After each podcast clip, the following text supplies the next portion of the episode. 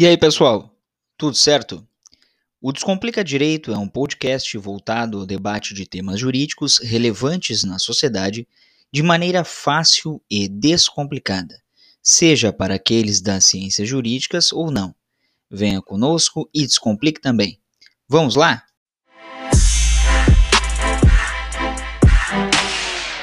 Bom dia, boa tarde, boa noite para quem for nos assistir posteriormente lá no YouTube. Hoje, mais uma live de um tema extremamente importante, principalmente atualmente. Segurança digital e cybercrimes. Para tanto, convidamos o delegado Emerson Vendet, que gentilmente aceitou o nosso convite, o delegado que é especialista no assunto e vai tratar conosco a respeito dessa temática. O delegado Emerson, que. Deixa eu só, só pegar um negócio aqui, acabei. Acabou passando e eu não consegui. Bom, delegado Emerson, é um prazer falar com o senhor. É, agradeço novamente é, pela aceitação do convite, por estar disponível para conversar sobre esse tema, e a palavra está com o senhor. Perfeito, Carlos. Obrigado pelo convite. É, esse tema sempre é muito instigante, então, há algum tempo, né, nós havíamos conversado de, de bater esse papo, eu fico à disposição, né, para a gente seguir aí teu roteiro. Só gostaria de reforçar minha satisfação em poder sempre tratar de algo que eu reputo extremamente importante hoje, que é a segurança é, cibernética, a segurança digital dentro da, da internet, da utilização da internet no Brasil. O delegado Emerson, que além de delegado de Polícia Civil aqui no estado do Rio Grande do Sul, é mestre e doutorando em Direito pela Universidade La Salle, também aqui do Rio Grande do Sul, e como eu já, já referi, especialista em cybercrimes. Delegado, eu costumo fazer a pergunta para quem a gente conversa aqui, com quem a gente conversa, e não vai ser diferente para o senhor. Delegado, me diga uma coisa: por que, que o senhor escolheu o direito? O que, que lhe chamou a atenção? O que, que lhe vocacionou ao direito? Bom, é, eu sempre costumo dizer, eu acho que o direito me escolheu, na verdade, né? Porque eu venho de uma família de, de professor estadual e de agricultor. Meu pai é agricultor. E eu fiz o, o segundo grau na época, né, o, é, como colégio agrícola na Universidade Federal de Santa Maria. E como todo adolescente, eu não sabia exatamente o que fazer. Né, e terminei o, o, o colégio agrícola, né, com o título de agriculino, e com muito orgulho, né? Minha turma Sim. se reúne praticamente todos os anos, né? Aquela turma, então temos mais de 30 anos já de, de encontros. E, e eu saí da, do, daquele curso lá com para 16 para 17 anos e eu não sabia exatamente o que fazer. Então fiz cursinho por, por um período e no início queria fazer odontologia, muito é, direcionado pela, pela família, né, pela minha mãe. E ao, no meio do caminho eu optei pelo direito mas mesmo assim, eu fiz eh, vestibular para medicina em Pelotas, fiz vestibular para ciências da computação em Juí. Puxa vida! É, e fiz vestibular para direito em Santa Maria. Tamanho, tamanho era o. Vamos dizer assim, a, eu tinha 16 anos, né, para 17 anos, então não, não tinha muita lógica do que saber. Então, por isso que eu digo assim, o direito me escolheu porque eu acabei passando na segunda turma, em segunda chamada, na Universidade Federal de Santa Maria. Então, iniciei no segundo semestre, é, porque a primeira turma é, passava, já começava no primeiro semestre, e a segunda turma, naquela época, começava no segundo semestre.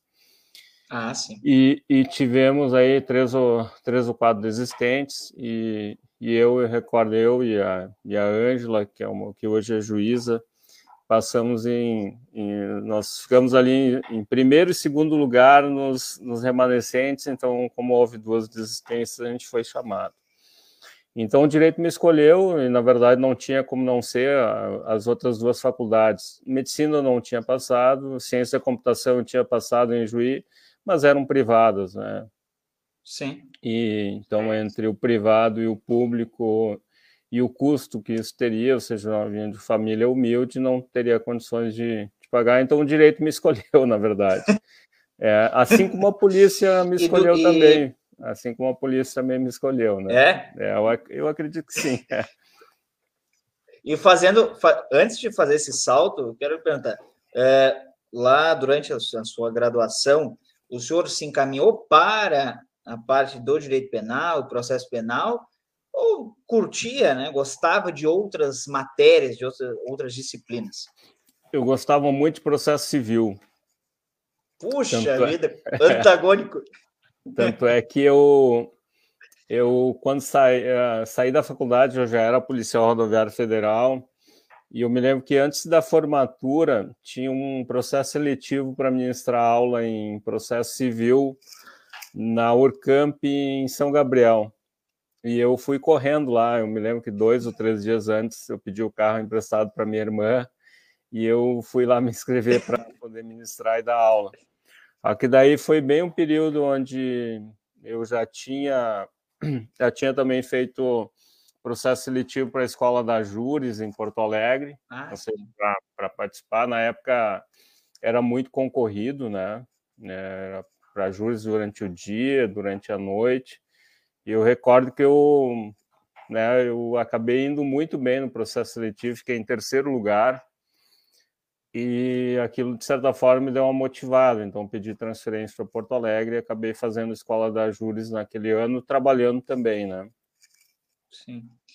E como é que se deu a sua escolha para a polícia? Né? O senhor agora referiu que teve um tempo que exerceu como policial rodoviário, né? Isso. Federal. É, e como é que se deu essa inclinação? Então, assim, olha, primeiro policial rodoviário federal, depois delegado de polícia. Como é que foi essa escolha pela uhum. carreira? Bom, policial rodoviário federal foi assim, eu estava numa aula e tinha um colega da Polícia Rodoviária Federal, eu recordo bem, o José Hamilton Guedes, um grande, grande amigo, ele chegou na aula e pediu um minuto. Eu disse: Olha, tem um concurso aberto para a Polícia Rodoviária Federal. Quem quiser fazer, fala comigo no intervalo.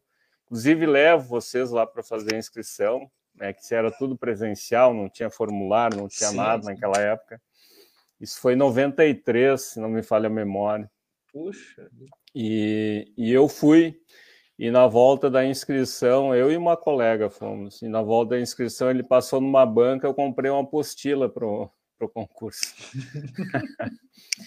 e, e passei 94, já, já fiz a academia da Polícia Rodoviária Federal. Isso acabou atrasando em meio semestre, em, semestre, em um semestre na minha faculdade porque eu vim fazer, e hoje eu moro em Canoas, né? Eu vim fazer o, o curso de formação em Canoas, né? Ah, que sim. foi naquela época. Foi uma turma bem grande, né, da Polícia Rodoviária Federal. Algumas matérias da faculdade eu consegui o abono. Né? Eu era muito CDF, né, na faculdade, então os professores me davam, eu, eu pedia para o pessoal toda semana me mandar o material, tirar o xerox dos cadernos me mandar e eu ia para Santa Maria só para fazer a prova, né? né? E eu e eu não reprovei nas disciplinas que eu oh. fiz, né? é, por justamente passar. E, e depois, quando me formei, foi a nossa turma, ela terminava a faculdade em 96 de dezembro, né?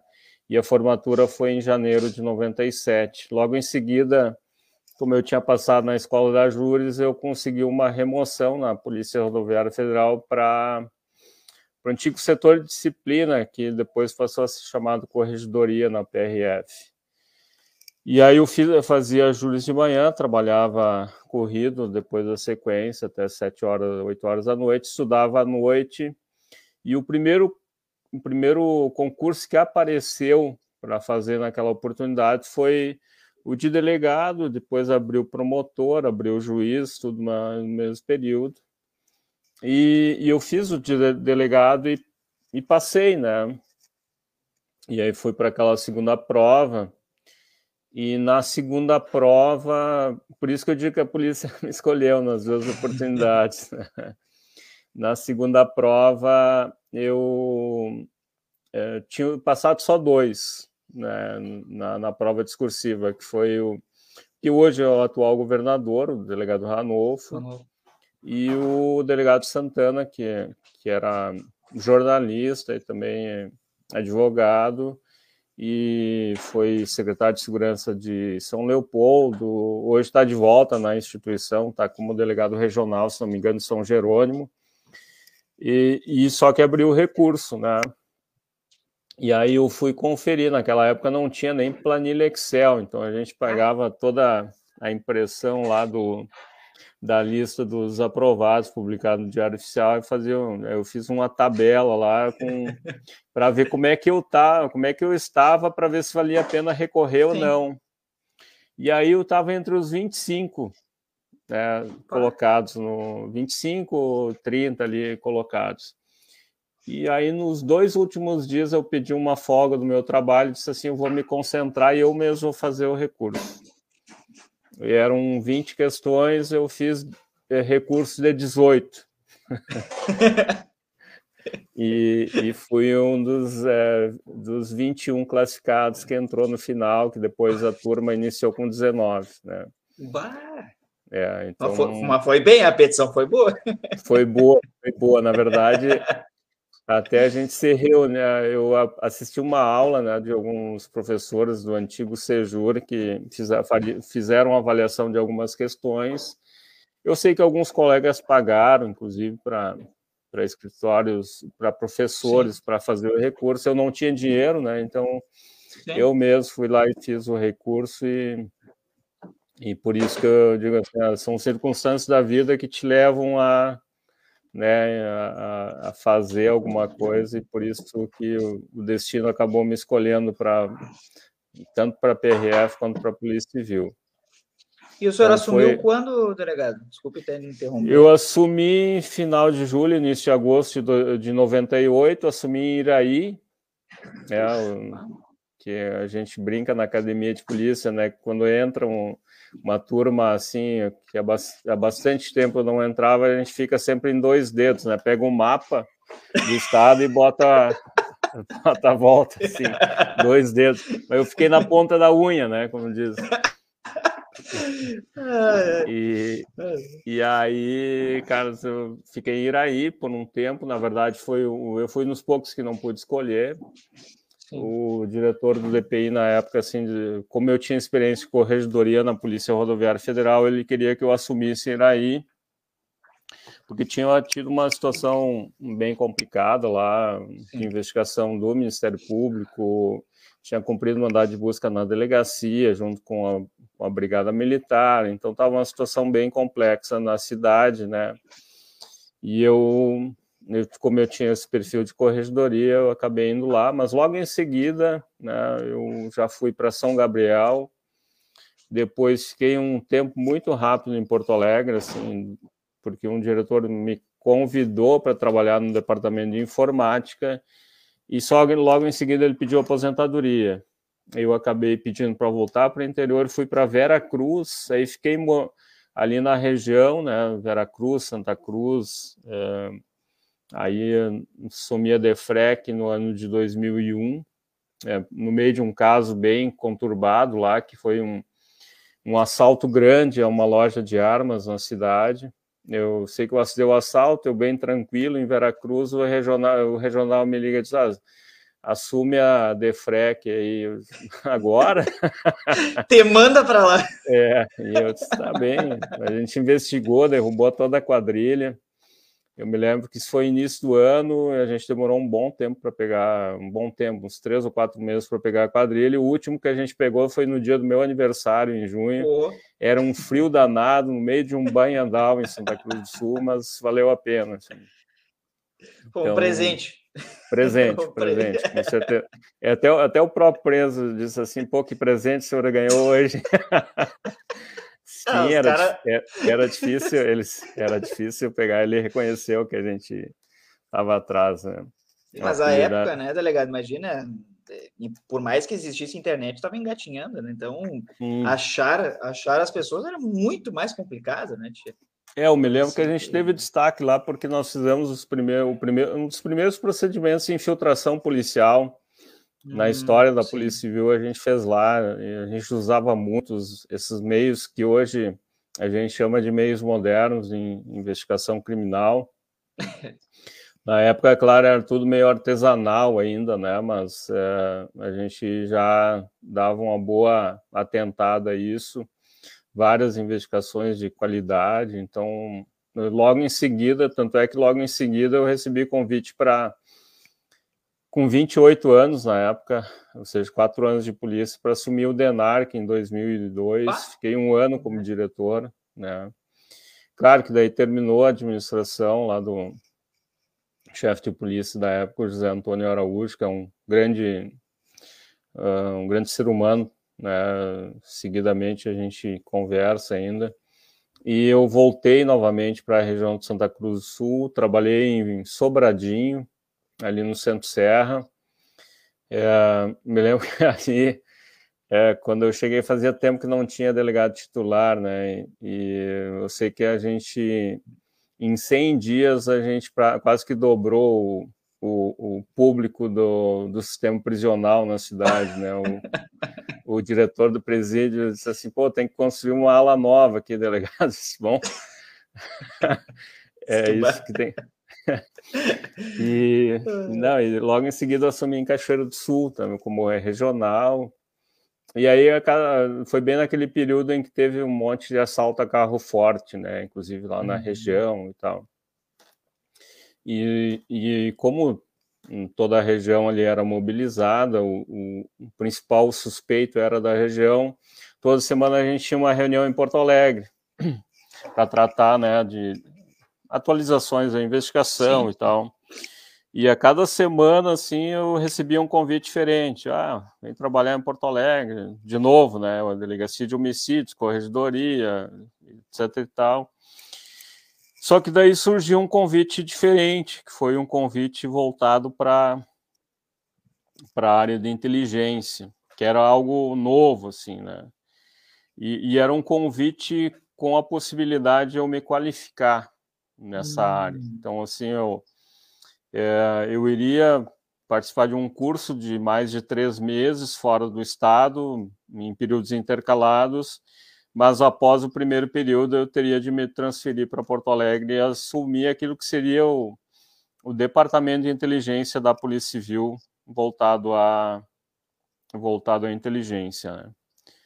Então, não sei se está tá ativa Tá ativo, Oi. tá ativo. Uhum. Tá ativo. Ah, tá, tá. Não, tá ativo. Parou, parou a imagem aqui. e aí, aí eu, eu fiz, a, nesse meio tempo a gente trabalhou e com o chefe de polícia da época, o delegado Marquise, a gente trabalhou na estruturação do departamento de inteligência mesmo antes de eu assumir. Então, a lei e o decreto, eles foram encaminhados antes, né, e, de, e quando saiu a lei, né, e eu já tinha feito o primeiro período do curso de formação fora do estado, em Pernambuco, eu voltei, a gente começou a montar a inteligência, e logo em seguida, em outubro daquele ano, uh, o departamento de inteligência ele foi previsto em decreto, assim, que é o gabinete de inteligência. E aí eu terminei a qualificação, né? E dentro dessa qualificação, o Carlos é que teve a formação de uma semana em investigação de crimes cibernéticos. Né? Isso que eu ia lhe perguntar agora. Como é que, é, como é que é. acabou o senhor se, se voltando também para essa área? Né? Até aproveitando a pausa, É, por que né, a pergunta aqui? Só algum o pessoal que mandou alguns comentários e já vai entrar nisso o senhor está falando. É, depois o senhor pode responder. Né? Alexandre Lober, quais são os crimes que podem ser enquadrados em crimes cibernéticos? O delegado já já responde, tá? Já, já vai chegar aí. Uh, Ricardo Lobão, hum. boa noite, doutor Emerson Carlos. Obrigado, Lobão. Lobão, Lobão hein? que é, que é uh, policial civil aposentado. Boa noite, São Paulo. Agradeço pelo, pela, pela audiência. Daí ele disse assim ao Lobão depois: eu fiz o curso de crimes cibernéticos com delegado na, na Polícia Civil do Rio Grande do Sul. Referindo. Eu acho que foi em 2009 isso aí, viu, Carlos? Gilberto Costa, boa noite. Boa noite, Gilberto. Agradeço pela, pela atenção. Seu Antônio, boa noite a todos. Boa noite. Carla Spencer, ah, entrou aqui um comentário. Boa, ótima live, assunto muito importante. Boa noite, Carla, muito obrigado. Depois o do seu Antônio diz: hoje em dia, mais que nunca, a inteligência, né? Também com a cibernética, é o carro-chefe para o bom trabalho uhum. policial, pois ataca o coração do crime financeiro. O seu Antônio também, que é policial aposentado. Enfim, depois a gente continua ali. Mas, uh, deixa eu estava colocando que, então, foi, foi voltada né, aos crimes informáticos, ou crimes cibernéticos. Né? Como é que iniciou, então, essa sua atuação ali? Sim, é, e logo em seguida, teve, teve esse período, e logo em seguida o chefe de polícia me pediu, me pediu para assumir o posto junto à Secretaria Estadual de Segurança, lá na, na parte de é, interceptação de sinais, o antigo, é, que era chamado Sistema Guardião. E, e eu fui ali, claro, naturalmente a gente acaba se envolvendo mais com essa questão tecnológica, de saber como é que funciona. Então, muitos colegas entravam em contato comigo para dado relativamente a, uma, a um e-mail, a uma investigação, uma página, investigação de pedofilia, etc. e tal. E, e quando eu não sabia de algo, naturalmente que eu ia além, ia até fora do país questionar, conversava com policiais da Itália, do México, de, de outros lugares, para justamente saber como é que funcionava uma investigação. Então, nunca, nunca deixava um colega sem resposta. Ah, ou seja, se eu não sabia, eu tinha que buscar ah, saber. E a gente formou esse conjunto de cursos aí, Carlos, que o Lobão participou. Então, foram 19 cursos na polícia no estado é, em todas as regiões praticamente. Então nós tivemos aí eram 30 alunos, é, pelo menos em cada em cada turma. É, nós tivemos um número bastante grande de, de policiais participando em 2008, 2009. E esse professor que, que nos deu aula, ele começou dando aula nessas turmas e teve um dia que ele chegou assim, Emerson, estou indo embora, estou indo embora para a Itália ser adido lá vai ter que assumir a turma, né? E aí me briguei a estudar mais ainda. É, ou seja, para poder ministrar a aula que ele dava com maestria, né? Sim. E eu precisei, então aproveitei duas oportunidades que ele ainda estava no Brasil. É, eu dava aula e ele complementava, então era uma forma também de eu aprender. E o fato de você ter que ensinar alguém te obriga aprender muito mais, né? Ou seja, você não pode deixar um aluno sem resposta, nem que seja uma resposta de um dia para o outro, né? Verdade. Então, Verdade. foi assim que a gente iniciou. E depois o livro, né? Que foi o, o livro de crimes cibernéticos, ele, eh, que eu escrevi junto com o Igor, ele foi pautado nesse roteiro da aula, basicamente isso. Hum. É. E me diga uma coisa, é, entrando já nessa parte no nosso assunto, né, da live especificamente, quando é que se começou a tratar de segurança digital e daí, consequentemente, criminalidade cibernética, criminalidade digital no Brasil? Uh, quando que isso deu um start assim? Bom, temos que tratar de segurança digital no Brasil. Na verdade, assim, é, é que naquele tempo ainda se falava na né, investigação de crime cibernético, né? E, e, e hoje muita, é, muitas legislações estão, inclusive penais e de outras áreas, eleitorais. A própria lei trabalhista, né, acabou se adequando à questão com teletrabalho, com né, com várias outras questões, o fisco, né, com legislação específica, inclusive é, com a, necessidade de controle aí da, das criptomoedas, dos criptoativos também. Então, várias normas acabaram sendo trabalhadas nesse contexto, né? Por isso que eu até trabalho bastante isso em aula, né, com os alunos. Uhum. Falei isso no, na CPMI do, das fake news, é, e procuro falar sempre na, nessa, nessa linha do tempo, assim, mas se a gente for pegar, já em 90 e em 87 nós temos a primeira normativa que é, que é pautada na lei de software, né? É, a lei de programa de computador lá, 87, um ano antes da, Constituição, e ela foi reformulada 11 anos depois, né? Foi melhorada essa legislação. É claro que é uma legislação muito pautada pela reivindicação das empresas, ou seja, Sim. de quem produz um software que é uhum. garantias, né? Ou seja, então, uh, e o software é algo que, teoricamente, a regra é a mesma do direito autoral, né? Só que no Brasil tem um, tem um, um, um meio termo aí, porque tem uma normativa do Instituto Nacional de Propriedade é, é, Intelectual, o INPE, é, acho que esse é o nome correto, não recordo certo, o INPE, mas tem uma normativa que permite registrar é. patente uhum. de um software, né? que é um que é algo diferente assim. Então tu registra o contexto, a ideia.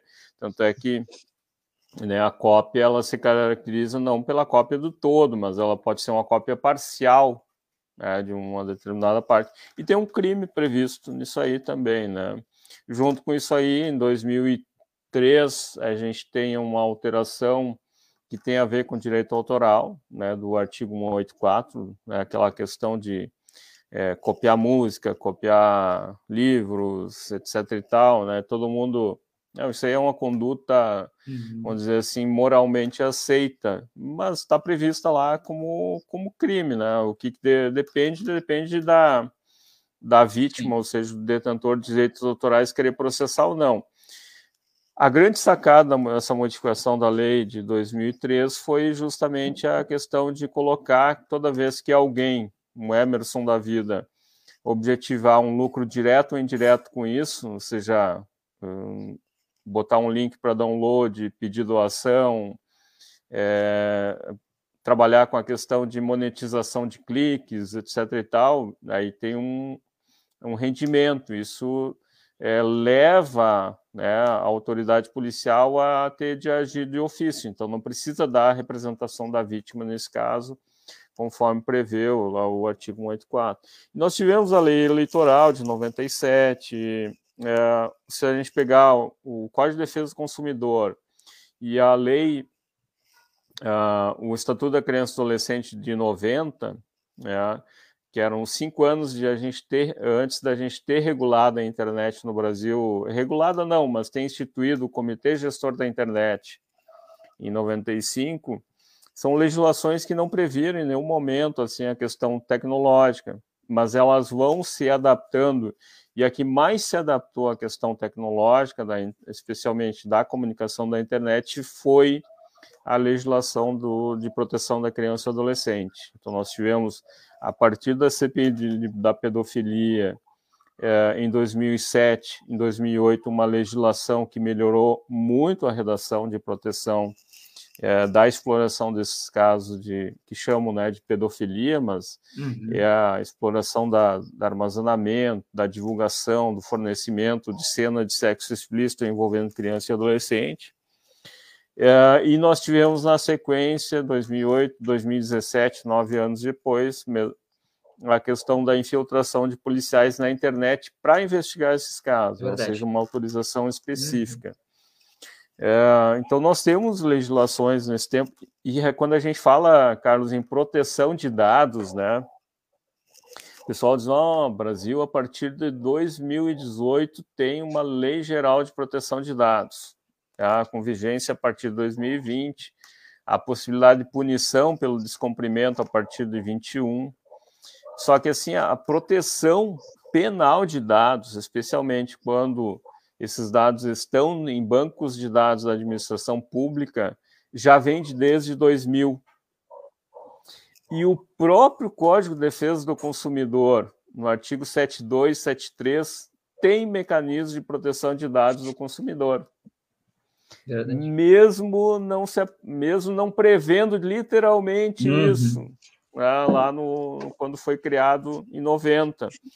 Mas toda vez que um consumidor pedir acesso a algum dado que, que uma empresa tem, né, que seja um dado de consumo, e não obtiver esse dado, ou pedir para alterar esse dado, e a empresa não alterar, nós temos um crime previsto lá no, no Código de Defesa do Consumidor.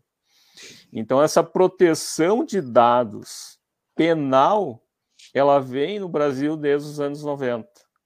Anos 90, ou seja, ano de 90, e ano 2000, quando a gente pega lá os artigos que tratam em relação ao funcionário público de não divulgar dados sem autorização, é, de não alterar dados não sem autorização, hum. que tem uma pena, e se obter vantagem devida, que, eu, que é o crime que eu chamo de uhum. corrupção, corrupção é, eletrônica, lá do 313A do Código Penal, é, é um, um crime que vai com uma pena bastante elevada, de certa forma. E não é incomum.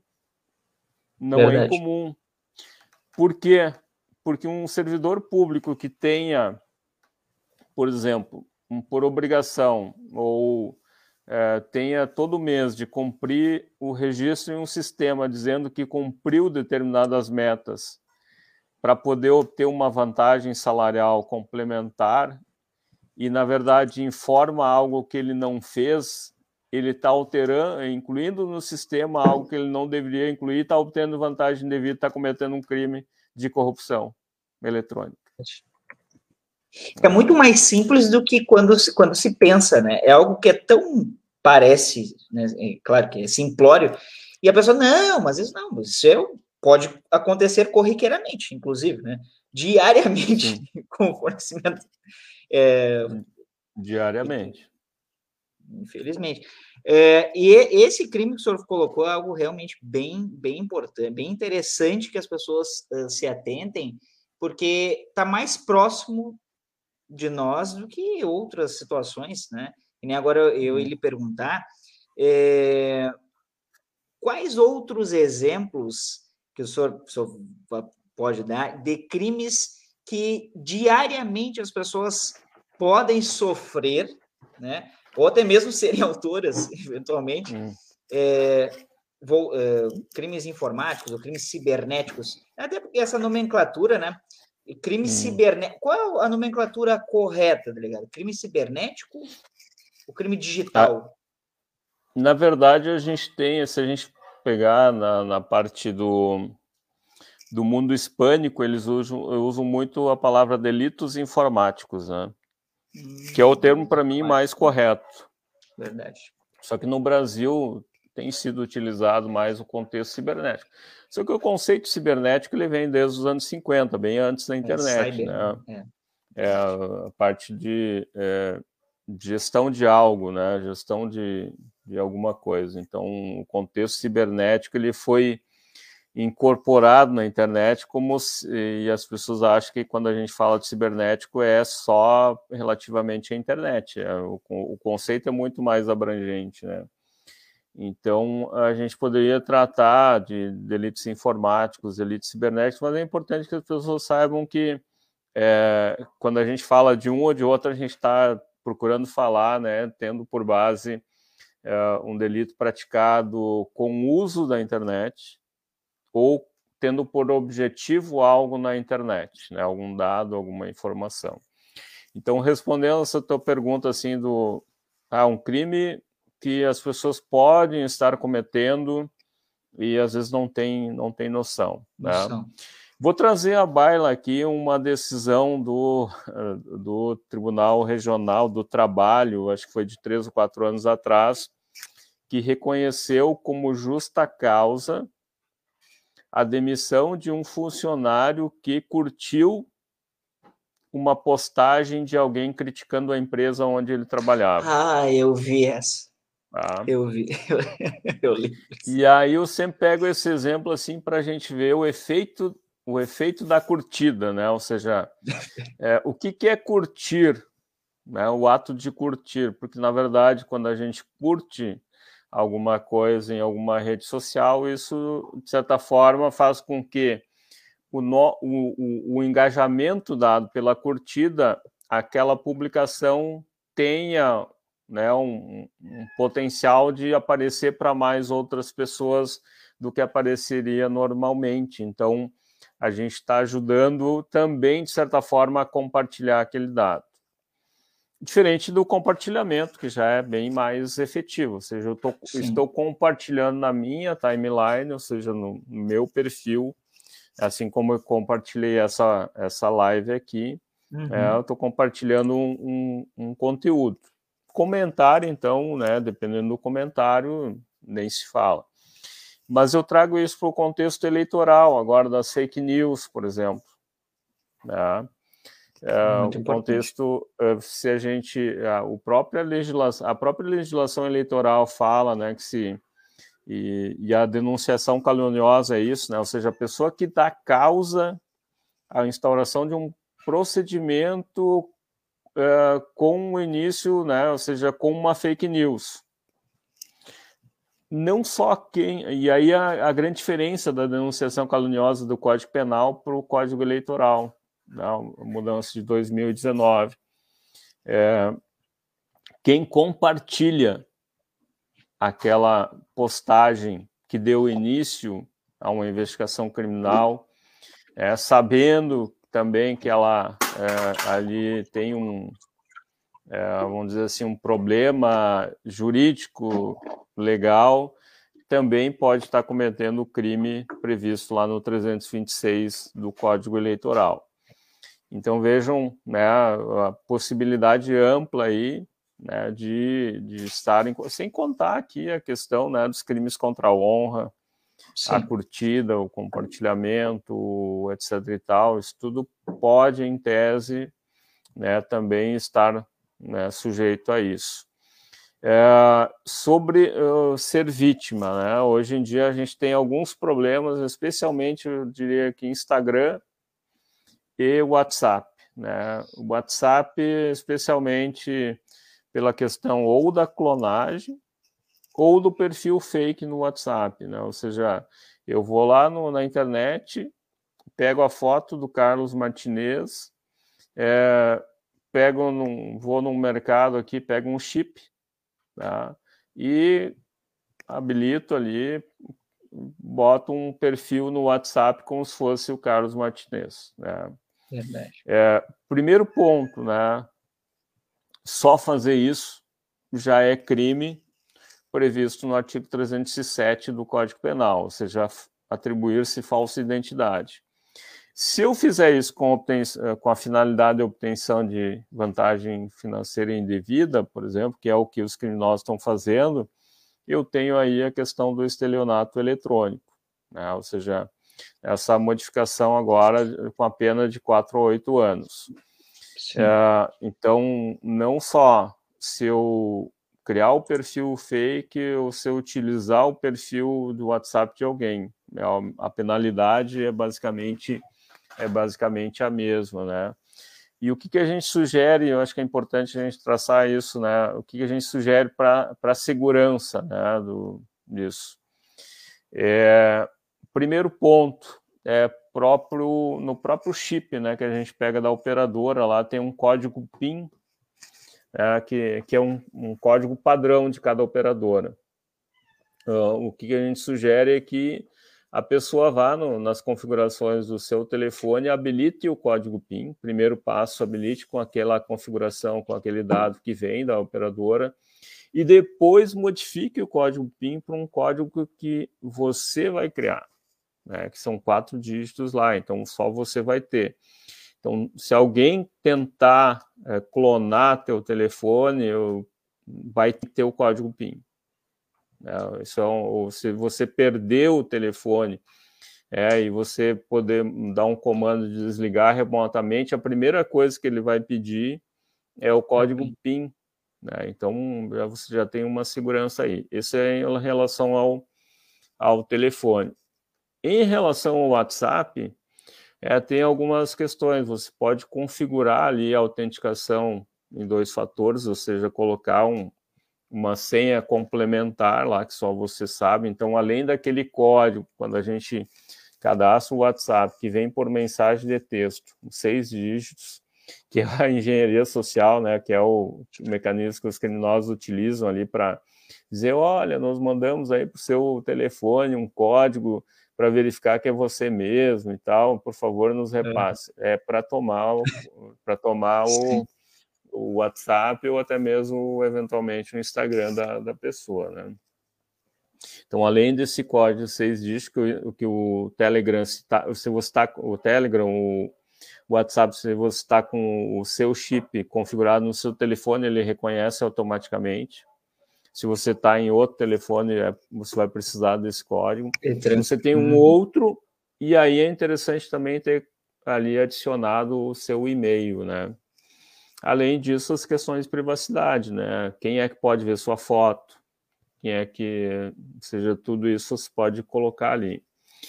O outro ponto, Instagram, né? Que é o mais comum, aquela ofertas tentadoras do Instagram.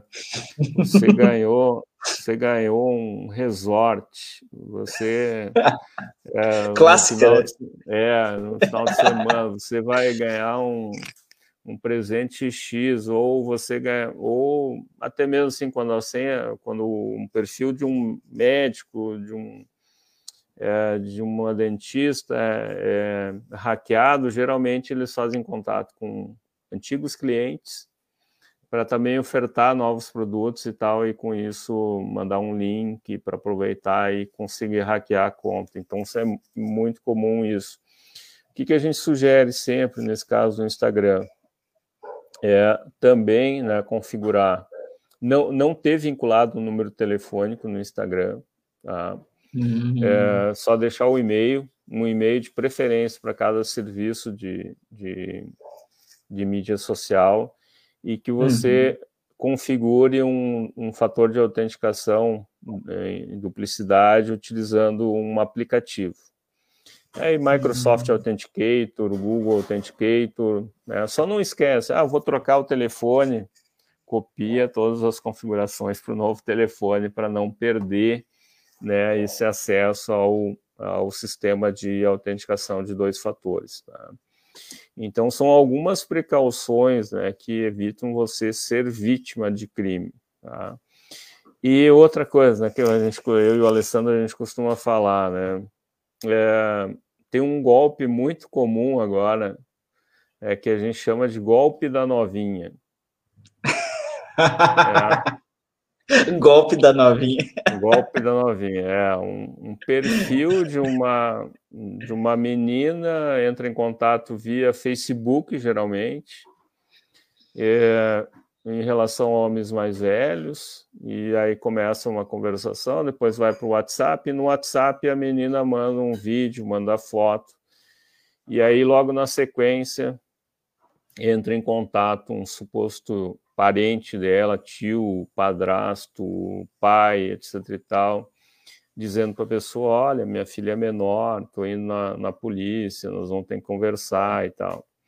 E aí entra na sequência um, um novo ator que faz parte do grupo, que seria um, um falso policial, dizendo, olha, nós estamos aqui com um caso, inclusive manda manda vídeo, né, da mesa, Sim. supostamente uma delegacia, etc e tal, e, e, e parte para extorsão, né, esse fal, falso policial parte para extorsão, manda documento, ou seja, eu não conheço nenhum policial da ativa, assim, que numa investigação precisa mandar numa conversa com uma testemunha ou com alguém um documento, os criminosos... Sim é padrão mandar isso, né?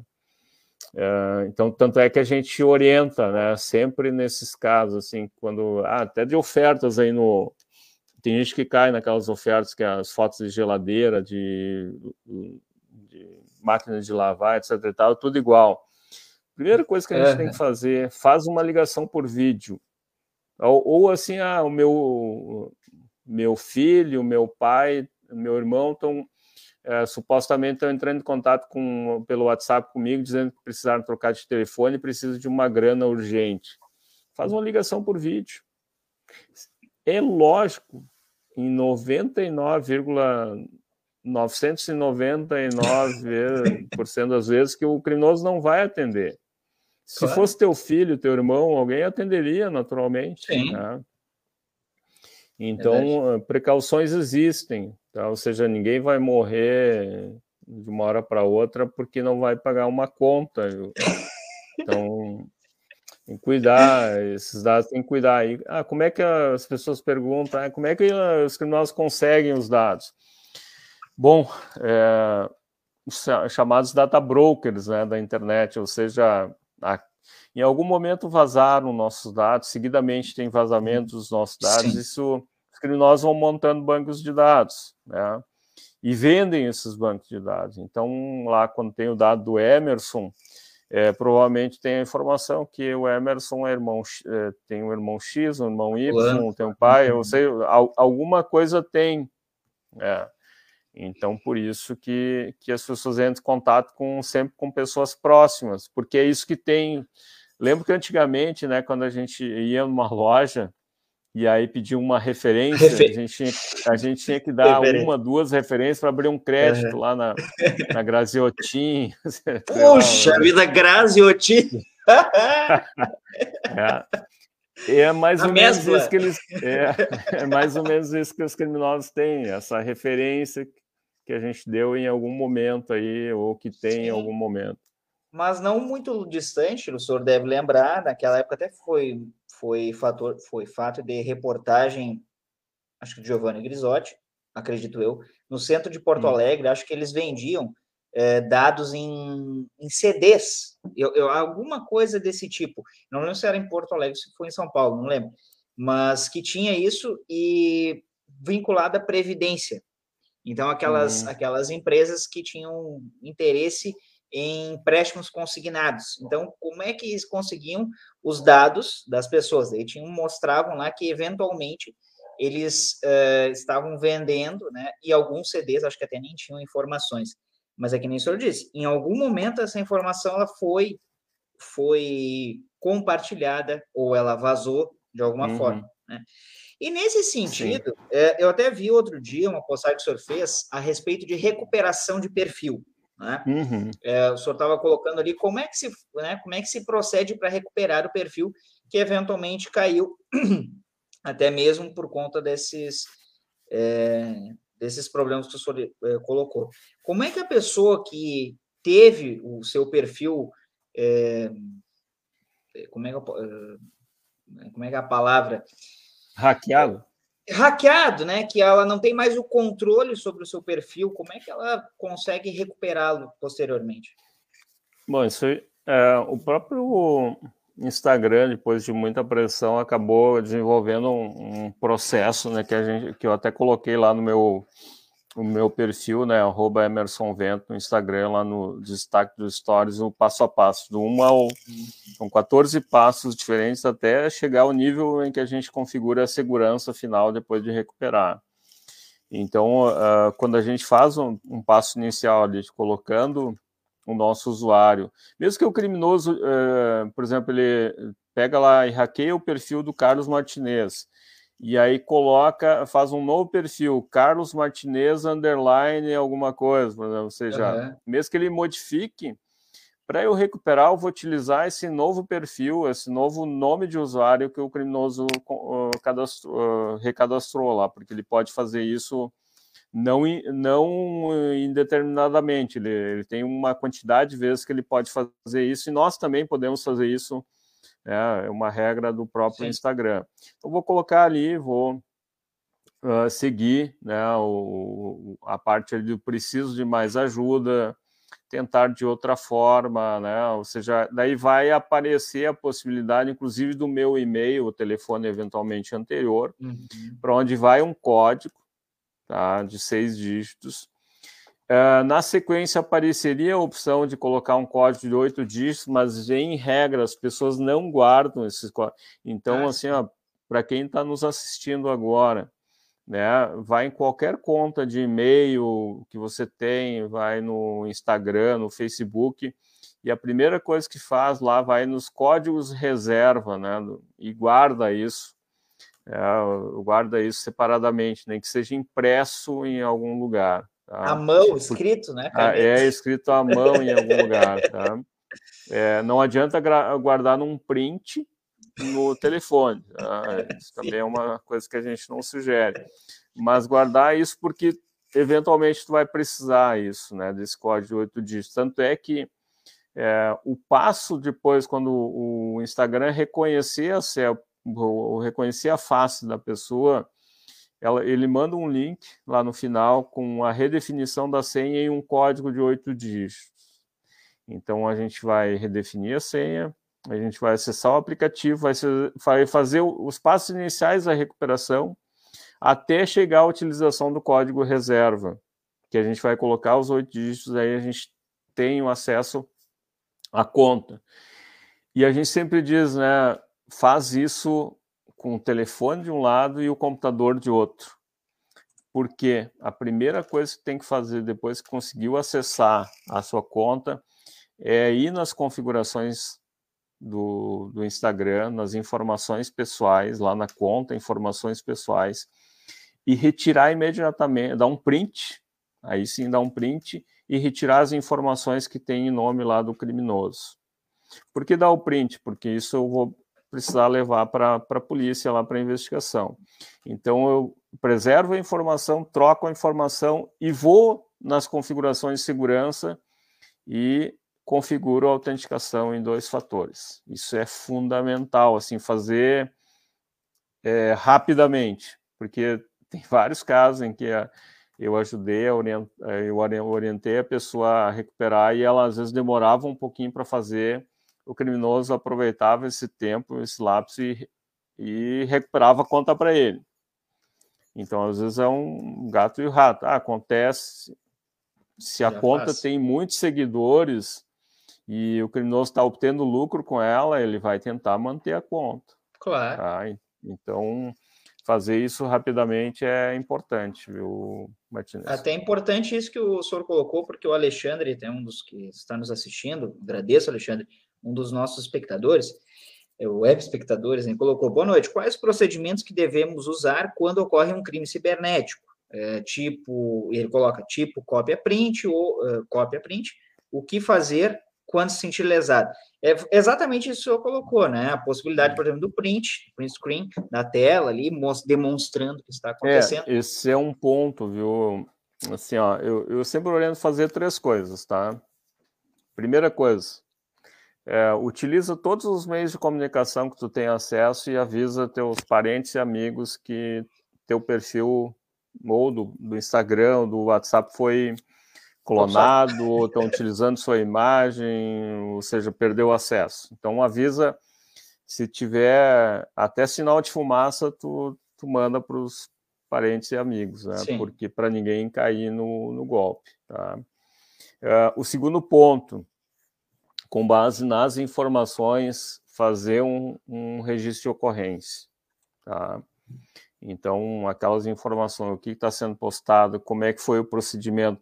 É, geralmente, quando tem o um hackeamento da conta do Instagram, por exemplo, vem um aviso por e-mail, ó, sua conta mudou o e-mail. Opa! Verdade, é. É, uhum. Então tem ali o e-mail que foi modificado. Aquela uhum. informação é extremamente importante para a investigação. Então você uhum. anexa aquilo numa ocorrência online, por exemplo. É uma ocorrência ali aqui no Rio Grande do Sul, na delegacia online.rs.gov.br. Ah, então informa todo o procedimento. Se você já tem informação né, de que o criminoso postou alguma coisa, está pedindo Pix, e aí já mandou o código Pix para alguém, um CPF, um e-mail, etc e tal, agrega essa informação na ocorrência, que é extremamente importante. Né?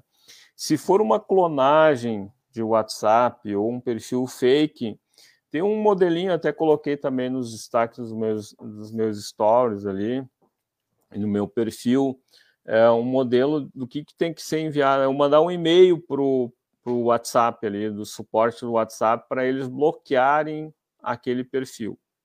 Tá? Bloquearem aquele perfil do WhatsApp.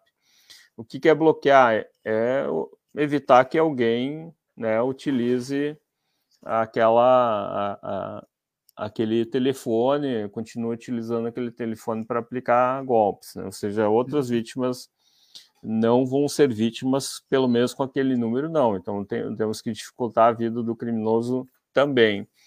E a gente sempre orienta, né? Toda e qualquer pessoa que eventualmente cair na lábia do criminoso, ou seja, transferir um valor de uma geladeira que não vai receber, de um fogão que não vai receber, registra a ocorrência. Tá? Registra a ocorrência, porque é, que é importante. A preservação da evidência ela pode ser feita de várias formas. Né? O print é uma forma, mas ela pode eventualmente ser contestada em juízo. Então, a gente sugere, em alguns casos, quando é, houver a possibilidade, de fazer uma ata notarial. Ata às vezes, estelionato às vezes sai fora, então você não consegue fazer. Então, Sim. o print é, pode ser utilizado junto com outras evidências e tal. Mas no caso de um crime contra a honra, um crime eleitoral, procura um tabelião, faz uma ata notarial. Existem algumas formas também de fazer ata notarial virtual. Então, são evidências que podem ser levadas para um advogado. O advogado pode utilizar lá o artigo 22 do Marco Civil da Internet, pedir os dados em juízo, né, propor uma ação é, de, é, de obrigação de fazer em relação ao Instagram, WhatsApp, etc. e tal, ou uhum. até mesmo contra, contra quem fez o, cometeu o delito para buscar uma reparação civil. Então, uh, são os passos importantes, né? Comunicar, registrar a ocorrência, preservar e né, avalia, sempre avaliar com o advogado se vale a pena buscar reparação de danos ou não. Tem dois, dois crimes que eu quero lhe perguntar que o pessoal provavelmente um deles conhece pelo nome que acabou se tornando muito é, muito popular, porque originado lá de, de uma atriz, é, de, uma, de uma atriz, e o outro que é mais recente, de, de 2019, mas que é muito mais comum do que esse que eu vou citar primeiro. Primeiro, que é a invasão de dispositivo informático, que o nome da lei, né, a Lei Carolina Dickmann, que introduziu lá no Código Penal esse, esse crime, e depois, lá em 2018, 2019, a pornografia de vingança. Mas, uhum. primeiro, né, delegado, é, a invasão de dispositivo informático, quando ela acontece, né, e por que se originou em razão né, do caso acontecido com essa atriz? É, na, verdade, o projeto já existia antes, né, do caso. É, acabou Carolina. só nominaram, né? É, só, só nominaram. É, o projeto tinha sido proposto lá em, é, se não me engano, novembro, dezembro de 2011. O caso dela aconteceu em, em maio, 4 de maio, dia, dia 15 de maio já estava aprovado, ou seja, o caso dela tomou repercussão. Sim. Tomou, é, tomou repercussão e acabou sendo aprovado. Só que, assim, é, como ele foi aprovado naquela oportunidade, era um, um artigo de de mínima efetividade, porque ele exigia vários requisitos, né? E, e ele foi modificado ano passado, 2021, pela Lei 14155. Então essa legislação agora ela tornou de certa forma mais efetiva porque tirou algumas características ali, então não não não tem mais aquela lógica de mecanismo de segurança, etc e tal.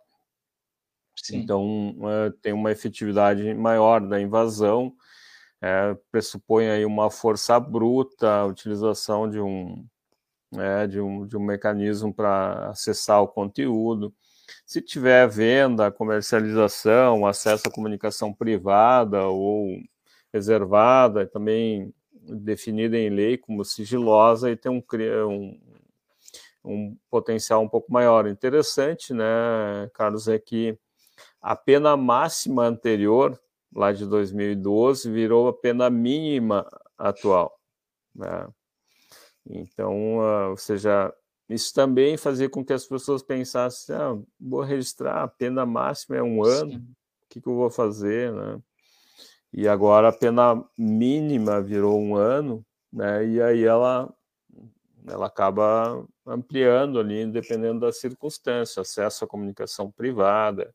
Por exemplo, se eu acessar um dispositivo, um celular, invadir de alguém, né? Uh, e eu obtiver acesso às comunicações do WhatsApp, eu tenho uma pena que vai no mínimo de dois anos ali, uh, segundo a, o artigo 154A, pela nova redação. E na sequência, nós tivemos em 2018, nós tivemos a. Uh, você falou pornografia de vingança, mas a Lei 13.718 colocou vários pontos, e um deles é a pornografia de vingança, que está previsto no 218C, parágrafo 1. Né? O caput fala na questão da divulgação de cena de, de estupro, cena de estupro uhum. coletivo, de estupro de vulnerável e cena de, de, de nudez ou pornográfica sem autorização da vítima. Né? É, então, ou seja, a, divulga, a divulgação por qual, da, qualquer uma daquelas formas ali previstas no 218. E quando tem relação de intimidade anterior ou vigente, que daí se caracteriza na pornografia de vingança, é que tá, fica pelo parágrafo 1 do artigo 218c. E aí a gente tinha a punição da divulgação e não tinha a punição do registro, né? ou seja, e logo na sequência veio então a 13, lei 13.772, que puniu então a questão de tu registrar uma cena de pornografia ou de nudez sem autorização. É a história da câmera escondida em banheiro público, em banheiro uhum. privado, etc e tal. Então nós temos aí uma dupla preservação da intimidade. Esse foi o objetivo principal, ou seja, de não propagar ainda mais né, essa exploração. Então, só que a gente já tinha um mecanismo interessante que poucas pessoas sabem. Lá no, no Marco Civil da Internet, no artigo 21, existe a previsão de que é exceção à norma, tá? Em regra, só tira alguma coisa da internet por ordem judicial. E quando envolve a intimidade da pessoa com a nudez total ou parcial da pessoa, a própria pessoa, o representante legal, pode notificar o, a, o provedor, ou seja, a aplicação da internet onde está depositada aquela imagem ou vídeo de nudez ou pornográfica, e o, esse, é, esse provedor, essa aplicação, tem o dever de retirar sua pena de responsabilidade civil. Hum. Se for menor de idade, criança ou adolescente, em situação de nudez ou pornográfica, além da responsabilidade civil da retirada, também pode ter a responsabilidade penal prevista lá no ECA. Né? Então, os dois, os dois casos têm aí um, uma retirada praticamente imediata. Tanto, tanto é que a gente não vê casos de negativa de retirada mesmo nesses sites mais, é mais famosos aí, né, de, de pornografia, por exemplo. Mas eu até acho interessante isso, e de fato, né, como o senhor é, bem explicou, da 13718, depois da alteração, 13772, é, me parece que quando os tipos penais são, são descritos apressadamente, tem lá um projeto de lei que ele está tramitando na sua regularidade. Acontece um caso de repercussão, Infelizmente, algumas emendas surgem, não, tem que ser desse jeito e vai. Quem não, se não discutia mais a redação acaba aprovando dessa forma, e de fato, como o senhor disse, aquele tipo penal que era lá de invasão de dispositivo informático, ele era muito, muito complexo para que acontecesse novamente daquela forma. Ou seja, me parece que a penaliza a, tipificação foi muito, muito, muito restrita, ela não foi genérica. Ela foi muito como hum. se fosse o caso específico. E, na verdade, ele era muito mais do que aquele caso. Posteriormente, essa 718, eu acho que foi em 2018 que aconteceu aquele caso de estupro coletivo, né, é, no Rio de Janeiro, e também acabou originando, não sei se foi do estupro coletivo ou se foi... Foi do estupro foi, coletivo, sim. Foi, né? Então, uhum. é claro que o tipo penal, ele deve existir, enfim, mas é, apressadamente, me parece, não sei se o senhor concorda, mas que gera uma legislação que ela tem um fim, mas talvez ela não vá servir para aquilo lá, porque ela acaba sendo a redação ela não é bem clara, né? E, e nesse ponto, delegado, até eu vou lhe perguntar já, né, encaminhando para a nossa fase derradeira aqui da, da live, hum. a CPMI das fake news. Uh, CPMI das fake news, que hoje está suspensa, mas ela iniciou lá em 2019, né, teve a sua tramitação, em razão da, da pandemia, ela foi suspensa. O delegado Emerson foi convidado a, a, a explicar sobre o tema, né, sobre segurança digital, saber crimes. Delegado, como é que chegou é, né, esse convite ao senhor para, como especialista, ir lá tratar sobre o tema, é, disso que hoje é muito recorrente, que é assunto né, na sociedade, fake news? Bom, um dos grandes articuladores da CPMI da fake news é o senador Alessandro Vieira, que é do Sergipe que é delegado de polícia lá, foi chefe de polícia, foi meu aluno na, na parte de investigação de crimes cibernéticos. Então, quando, quando ele estava na montagem da, da CPMI, ele, ele me mandou mensagem e disse: Olha, nós vamos te convidar para falar sobre o tema aqui, né? Então, foi nesse sentido e fui lá e dei a minha opinião, né, sobre o contexto da legislação que já tinha de projetos, né? Me parece que, que o Congresso sempre foi muito perdido com uma quantidade de projetos em relação a um tema. É, um dos temas que a gente não tratou aqui, né, que foi a modificação lá do artigo 122 do, do Código Penal, da, da modificação do, do, do, artigo em relação à indução e instigação ao suicídio, né, para acrescentar a, a questão da automutilação é um, uhum. um que tinha 19 projetos né, vinculados, né? E, e eu, a minha crítica é justamente porque um dos projetos que era para acrescentar um, um, tópico no Marco Civil da Internet para disciplinar a retirada de conteúdo que tratava da indução, instigação, a automutilação, o suicídio, simplesmente foi né, foi desconsiderado pelo legislador e bancaram simplesmente o tipo penal, ok?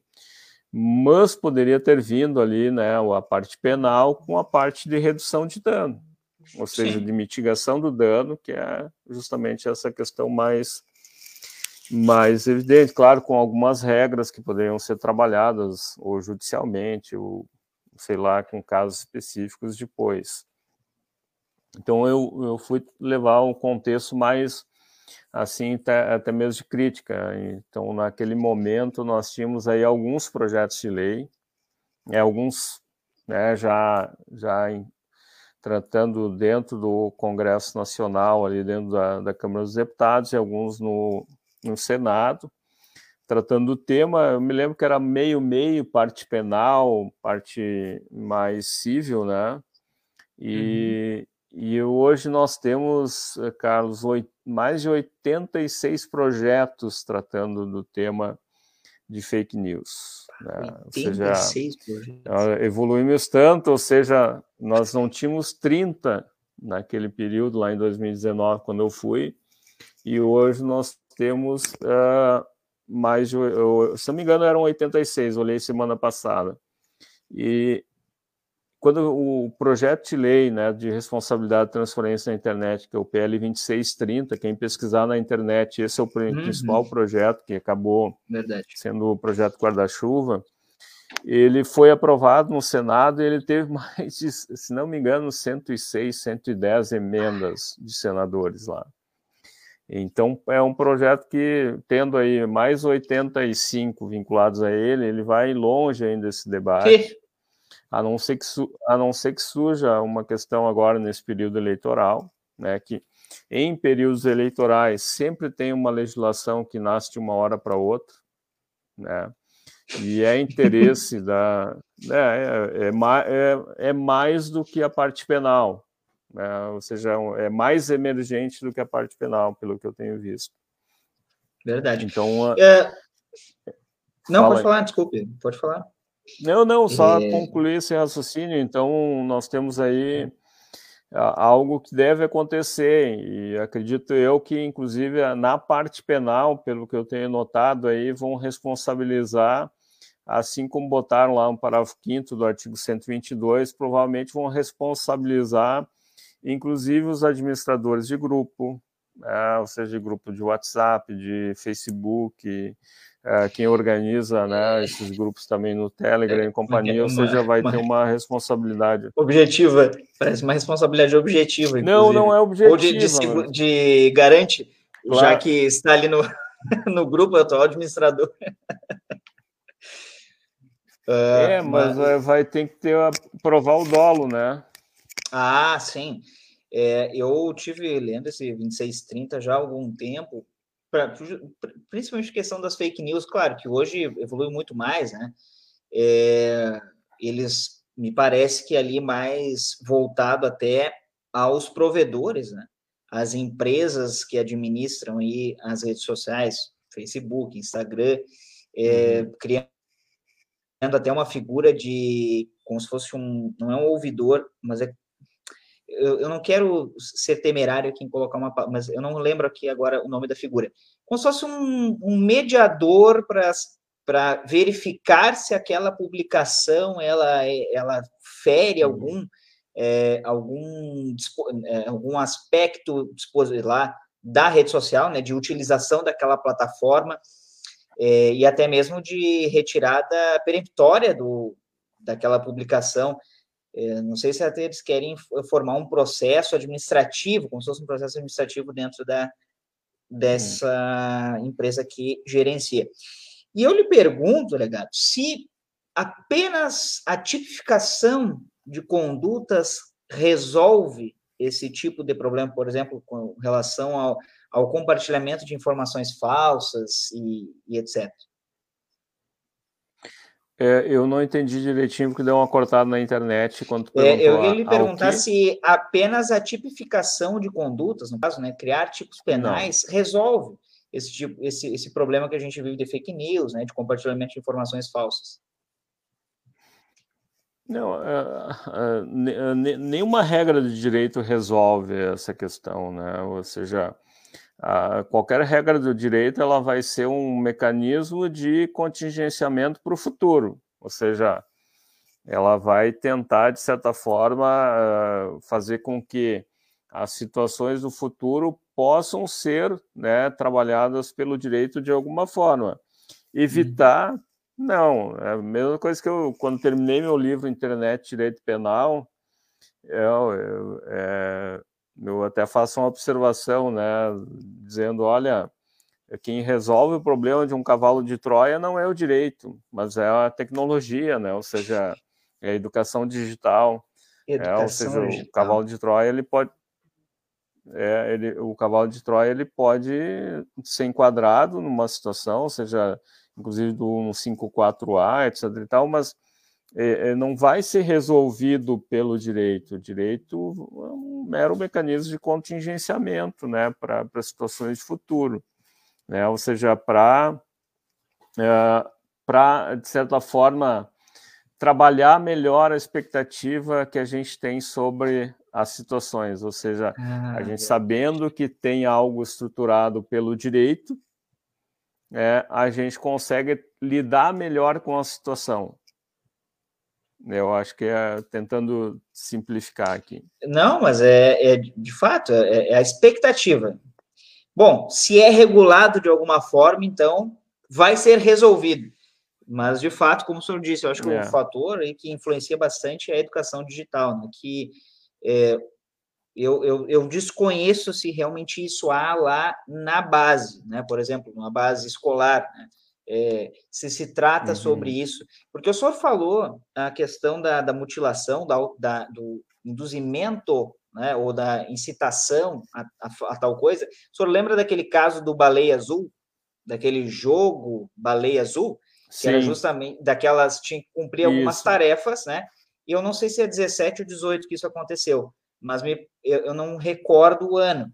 É, mas também foi uma, uma grande discussão, quer dizer, surge o fato e, puxa, mas e a educação digital? Será que se tivesse, né, um, assim, uma atenção maior a, a esse fator, será que seria necessário fazer tão rapidamente e não se discutir, por exemplo? De fato, e naquela oportunidade, o professor deve se recordar, muitos casos pelo Brasil, inclusive é, citaram uma, uma série que falava sobre, é, sobre suicídio, induzimento ao suicídio também, que era da Netflix. É, delegado, é, Sim, eu sei que. Essa, essa foi a minha. Oi, pode falar? Oi. É que tá, às vezes Não, dá um essa retorno. Foi uma crítica, né? Que eu, é, eu, às vezes parece que dá uma cortada aqui na internet. Mas essa foi uma crítica minha a essa legislação, porque ela, ela não levou em conta nenhum estudo, ela foi, foi pautada aí pelo, pelo caso né, dos jogos mortais de, da baleia azul e tal. É, mas se a gente pegar alguns estudos de fora do país, né, que pautaram é, por que, que acontece essa automutilação, é, e a maioria dos entrevistados, e tem uma pesquisa na, na Espanha, ali publicada em, em janeiro de 2020, é, que nenhum, nenhum do, do, dos respondentes assim né, que, que teve destaque diz que tinha sido induzido ou influenciado a praticar automutilação. Então, dentro de um contexto de mais de 1.500 jovens entrevistados. Imagina. Então, é claro que a gente não tem aqui no Brasil um parâmetro disso, né? Sim. E, claro que é uma realidade diferente, mas o que, que levou o nosso legislador a, a dizer, olha, os jovens estão sendo induzidos ou instigados a fazer automutilação. Será que é isso mesmo? Ou será que é uma modinha? Será que as pessoas, ah, os jovens não estão fazendo isso por uma questão de depressão, por uma questão de é, de chamar atenção, ou de pais, ou de responsáveis, ou dos coleguinhas, etc. e tal. É, esse tipo de pesquisa a gente teria de ter justamente para solidificar uma decisão legislativa Verdade. nesse sentido. E esse é o meu ponto Perfeito. crítico, eu não estou criticando. O, o, tipo penal, de certa forma, foi bem, bem redigido. Né? Falou em automutilação, o mundo hispânico fala em autolesão, isso independe, né? Mas a gente teve o caso da. É, é, que eu até uso né, o exemplo aqui, o caso da, da menina que é, fez na, na barriga uma suástica. Né? Lembro Sim, que ela, em Porto Alegre, acho, fez uma né? autolesão ali, depois disse que tinha sido feito por alguém em Porto Alegre. Uhum. Isso Sim. aconteceu quando eu era chefe de polícia ainda, né? Então, na, a gente ou seja, o que, que leva alguém a fazer né, isso? Não necessariamente ser induzida. É, e essa é uma a situação que eu ia até lhe perguntar, se além desse caso que o senhor mencionou, é, algum qual outro caso dentro dessa área que o senhor pesquisa há muito tempo que que não, não digo só que tenha lhe chamado a atenção, mas que que tenha sido mais trabalhoso, que tenha lhe dado um pouco mais de, de trabalho, ou até mesmo até de repercussão né, na sua atividade, nesse tempo todo que o senhor exerce a função de delegado de polícia? Eu acho que o que mais chama atenção é essa, essa questão da, da exploração da, da intimidade de, de criança e adolescente, né? Uma questão é, questão de da pedofilia em si, do ato em si, que, que é um que é um processo, até os policiais trabalham com isso, né? De certa forma, tem que ter uma cabeça muito bem trabalhada, são imagens, são vídeos muito ruins, né? Então, isso que chama atenção, tanto é que tem uma operação aí que é coordenada por um grande amigo, que é o, Alessandro, é a Operação Luz na Infância, e tem vários, é, vários é, presos já em caráter nacional e internacional. E, e, aí é um exemplo, inclusive, né, de, de processo de investigação, porque é uma investigação que acontece naquilo que as pessoas acham que não que é livre, totalmente livre, que é a, a internet profunda, né? que é a Deep Web ou a Dark Web.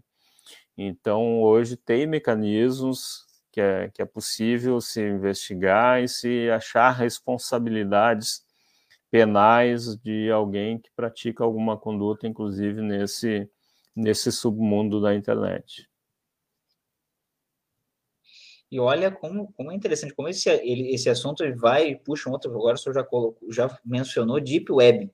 Né? Tem, muitas pessoas talvez é, só tenham ouvido falar algum momento, mas nunca tenham se deparado realmente, né? O que, que é? Hum. É porque essa essa camada da internet que nós que todos, entre aspas, têm acesso. Como é que é o nome dessa camada? É a camada mais superficial, da, né? Essa é a Surface Web. Surface é, Web. Surface Web, né? Essa é a camada visível da internet, né? Então imaginem como. E a parte mais abaixo, Deep Web, e aí bem mais abaixo a, a Dark Web. Né? Imagina, a Dark Web só ouvi uma vez. Imagina. Então, assim, é um assunto tão, tão instigante e interessante que merece mais atenção aqui no nosso país e fato, né? É, é importante que a gente estude sobre. Eu vou aproveitar, já que a gente está caminhando para o um encerramento, é, o Alexandre, aquele que fez a pergunta antes, disse assim: obrigado né, pela sua resposta. Curtir, curtimos infância na mesma escola, Ana Lobler, em Caemborá. Acho que é Camborá. Não sei se é Cambará ou Caemborá. Caemborá. Nova, Caemborá, Palma. Nova Palma. Olha só. Isso. Lá na quarta é... colônia, é, a Ana Lobler é, foi minha, minha bisavó e leva o nome da escola até hoje lá. Puxa vida. É, Dona Maria Reis mandou boa noite, boa noite. E o Lobão disse assim: me aposentei na sua gestão como chefe de polícia. Aí, ó, aproveitou para pegar o, o boné e deu, já contribuí é. com a instituição. Estou indo lá. É, delegado, é, eu gostaria que o senhor fizesse suas considerações finais e imensamente grato por ter aceito o convite de conversar conosco. Eu sei que o senhor é uma pessoa bastante ocupada, até mesmo para suas atribuições, né? É, então, assim, eu quero lhe agradecer imensamente por ter aceito o convite e a disponibilidade. Né? Então, eu gostaria que o senhor fizesse as suas considerações finais. Carlos, eu agradeço o convite. Eu acho que o papo foi muito muito bom, muito agradável. Aí conversamos de carreira, conversamos de, de direito, conversamos de internet, conversamos de criminalidade cibernética e educação digital. Acho que é, conseguimos fazer nessa uma hora e meia um giro, um giro importante de tudo que envolve, né? Essa lógica aí não é de uma hora para outra que a gente consegue aprender a trabalhar esse contexto né, da investigação cibernética e, e certamente tem muita coisa ainda para aprender, para conhecer, e espero ter colaborado de alguma forma aí com, teus, com a tua audiência né, Poxa, nesse processo. Certamente. E certamente. fico à disposição aí, nos acompanhe nas redes sociais. Como é, é que é a sua arroba lá no Instagram, delegado? Arroba Emerson Vento. Né? Então, já, já, vou, então, já vou colocar aqui, para o pessoal já saber. Arroba tem, Emerson Vem. Tem uma que tem todo. Isso, tem uma que tem todos uh, os uh, cursos que a gente ministra e, que, e os livros também, né, que foram publicados. Vou colocar aqui no chat privado, se puder compartilhar certo, lá. Com certeza, compartilhar. E aí, e aí tem todas as redes sociais, né? Pessoal, é... eu vou compartilhar depois ali no, não, vou compartilhar aqui também, o pessoal vai poder. É, já viram aí a arroba né, do delegado lá no Instagram, a arroba Emerson Vende, que está disponível. Ó, o delegado é muito atencioso, né, na medida do possível, vai poder né, responder aí aos, aos questionamentos. É, o link, o link eu já faço aqui, ó. O link está aí na tela para quem quiser é, acessar depois, na descrição do vídeo no YouTube, eu deixarei disponível lá também. Então, delegado Emerson, Foi um prazer, é, sim, inenarrável é, falar com o senhor. É, fica o convite para uma próxima oportunidade, que o senhor puder né, é, colaborar novamente com algum tema, porque é, esse é um ano que, de fato, as fake news, por exemplo, ou esse tema fake news vai ser bastante discutido e comentado. Uhum. Então, chega aí já o trabalho excelente que o delegado faz nessa área de informática há bastante tempo já. Né? Então, delegado, forte abraço ao senhor. Aos que nos assistiram, eu agradeço imensamente pela audiência, pela atenção, pela paciência que ficamos aqui, imagina uma hora e meia conversando. Nos sigam lá no arroba Descomplicadireito01 no Instagram e também se inscrevam no canal Descomplica Direito no YouTube. A todos e todas, um forte abraço e até mais. Até